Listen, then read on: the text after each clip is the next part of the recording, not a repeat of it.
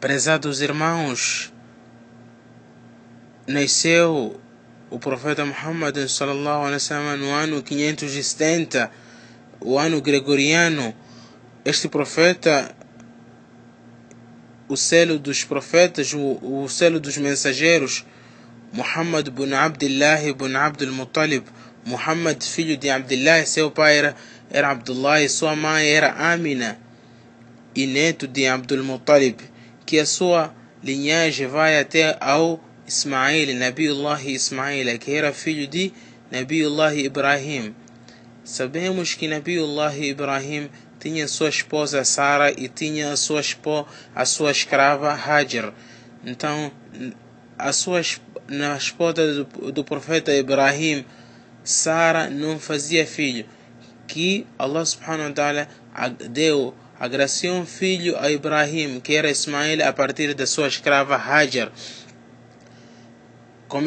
de Hajar, Nabiullah Ibrahim teve o Ismail e deixou eles a, a viverem, a habitarem na zona de Meca.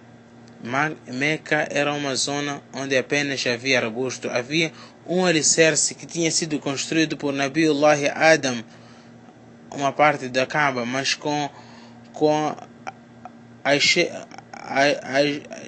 a, água que tinha transgredido os, os limites, a água que tinha trans, saído dos céus e da, e da, e da terra no tempo de Noé, no tempo de Nuh, Nuh alayhi salam. Então desta água o, o alicerce de, desapareceu e Nabiullah Ibrahim veio edificar novamente com Nabiullah Ismail a casa de Allah. Allah subhanahu wa ta'ala diz: وَإِذْ يَرْفَعُ إِبْرَاهِيمُ الْقَوَاعِدَ مِنَ الْبَيْتِ وَإِسْمَعِيل Lembre quando Ibrahim e Ismail edificavam, hein? eles levantavam os dos alicerces da casa de Allah, que é o Kaaba. Então, este Kaaba estava em Meca, é ali onde Nabiullah Ibrahim construiu com seu filho Ismail e seguidamente Nabiullah Ibrahim voltou onde vivia com a sua esposa Sara, que na Palestina, de onde Allah subhanahu wa ta'ala, numa idade avançada, agraciou Nabiullah Ibrahim um filho, que é Ishaq, da sua esposa estéril, não fazia filho. Allah subhanahu wa ta'ala deu Nabiullah Ishaq, que é o Isaac.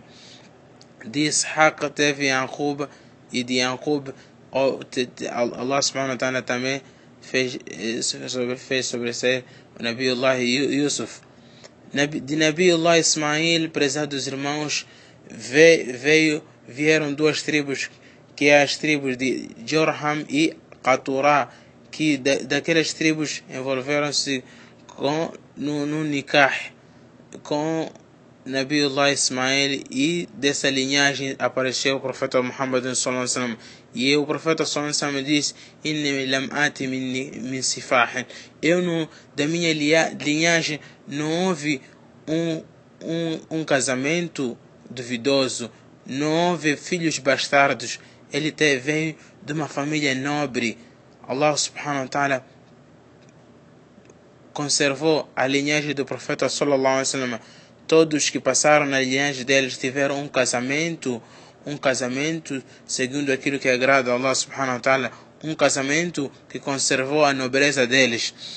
Este profeta que foi que, que, que foi nascido nasceu no ano 570 e foi o mesmo ano que aconteceu o incidente o incidente da, o incidente dos elefantes que tinham sido trazidos pelo homem Abraha. Abraha era um homem que trabalhava em Yemen e trabalhava para Najash, um imperador que vivia na zona da Abissínia, atualmente a Etiópia. Este homem Abraha tinha cometido um erro que quis contentar o seu, o seu, o seu imperador, que disse que eu prometo construir, eu prometo edificar um templo onde as pessoas possam passar a fazer o quê?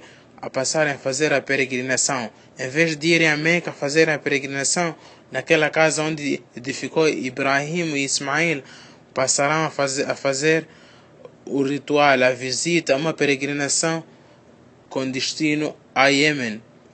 Vou construir um templo onde aquela pessoa que for olhar de tão, de, de tão comprido ser o templo, até que poderá cair o confiou.